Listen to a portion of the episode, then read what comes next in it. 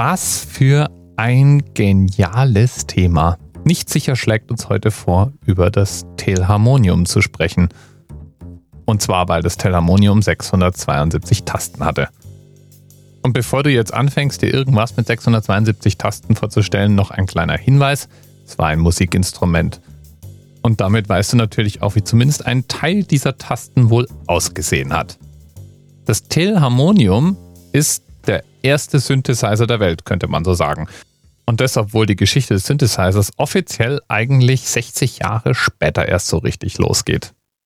Synthesizer basieren ja auf einem relativ eingängigen Prinzip. Töne sind ja nichts anderes als Schwingungen. Und diese Schwingungen werden von Synthesizern nachgebildet. Sobald man also eine Schwingung erzeugt und Schwingungen geschickt überlagert, lässt sich ganz grundsätzlich jeder Ton, den wir hören können, künstlich erzeugen. Jetzt ist es natürlich nicht ganz so trivial. Man braucht, um so eine Schwingung zu erzeugen, natürlich irgendeine Schwingungsquelle. Und man muss diese Schwingung in irgendeiner Form in Ton umwandeln können. Als der Erfinder des Telharmoniums, Thaddeus Cahill, in Washington seinen Prototyp um die Jahrhundertwende zum Patent anmeldet, gibt es allerdings weder Verstärker noch Lautsprechertechnik.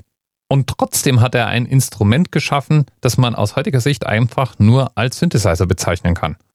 Und er schaffte das, indem er mit elektrischem Strom verschieden große Zahnräder in Bewegung setzte und damit Schwingung erzeugte.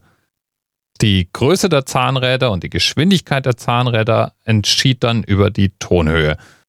Und je nachdem, wie viele von diesen Zahnrädern in welcher Kombination in Bewegung waren, entstanden unterschiedlich aufaddierte Tonfrequenzen. Wie hat man jetzt diese Musik nun gehört? Es gab jetzt zwar noch keine Lautsprecher in dem Sinne, wie wir heute Lautsprecher verstehen, aber es gab schon etwas sehr ähnliches. Es war nämlich gerade das Telefonnetz entwickelt worden.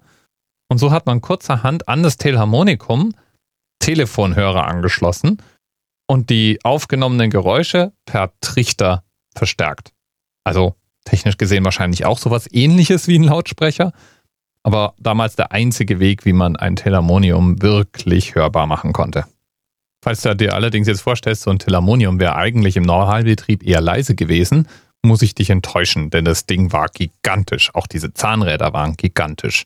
Es hatte die Ausmaße einer Kathedralenorgel.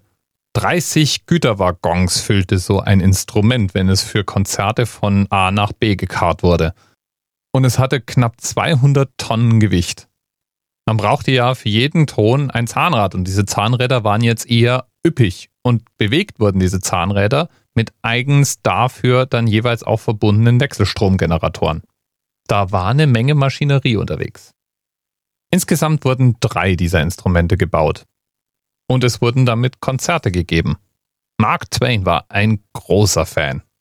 Und ohne das Telharmonium hätte wahrscheinlich das ein oder andere Nachfolgeinstrument vielleicht nie das Licht der Welt erblickt.